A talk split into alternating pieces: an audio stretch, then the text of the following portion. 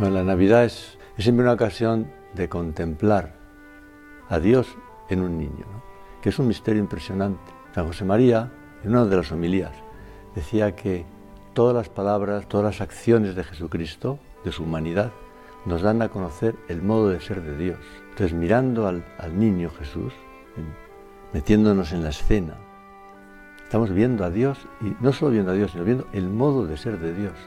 ¿Y cuál es el modo de ser de Dios que descubrimos en Belén y en la cruz y en todo momento? Que Dios es amor.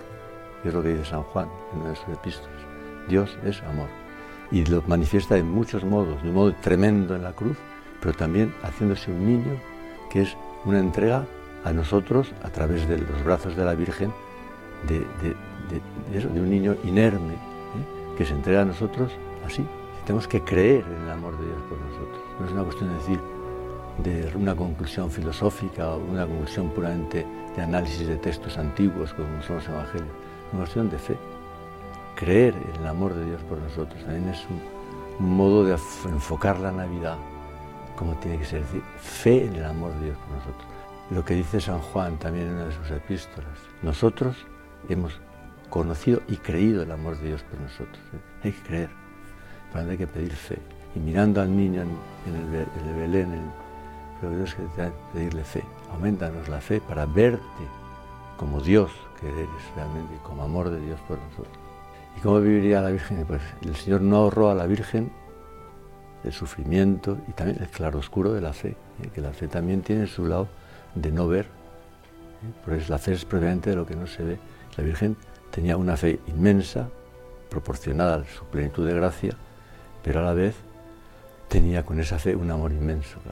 Como miraba al Señor, pues con una fe y un amor inmenso. Y así es lo que tenemos que intentar hacer con la ayuda suya también, acudiendo a su intercesión. Ha querido nacer en la pobreza, en el desamparo, ¿eh? acompañado, pues sí, ciertamente del cariño inmenso de la Virgen de San José, pero también de unos pobres animales. Es decir, que, y luego de unos pobres pastores.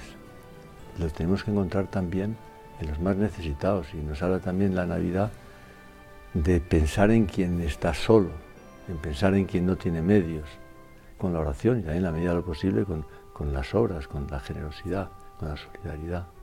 Yo diría que a las familias que cuiden mucho precisamente el aire de familia, el ambiente de familia en Navidad, porque no solo es algo que es agradable, sino que es algo también muy estar en sintonía con este manifestarse de Dios a través de la humanidad de Cristo. Porque la familia es donde las personas crecen, donde las personas se educan, donde las personas maduran y donde son acogidas, queridas y donde también tienen la primera y fundamental eh, ocasión y ambiente para esa, eh, ese elemento esencial de la madurez que es el darse a los demás. La paz, el mundo está tan necesitado de paz, ¿eh? todos lo vemos día a día.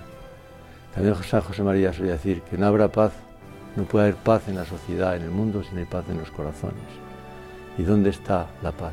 También San Pablo dice que Él es nuestra paz, Cristo es nuestra paz, Él es nuestra paz tanto, la paz que debemos procurar con nuestras obras y con nuestra oración es buscar a Cristo y transmitirlo a los demás. También el nacimiento es que se da al Señor de nuestras manos también para que lo llevemos a todas partes.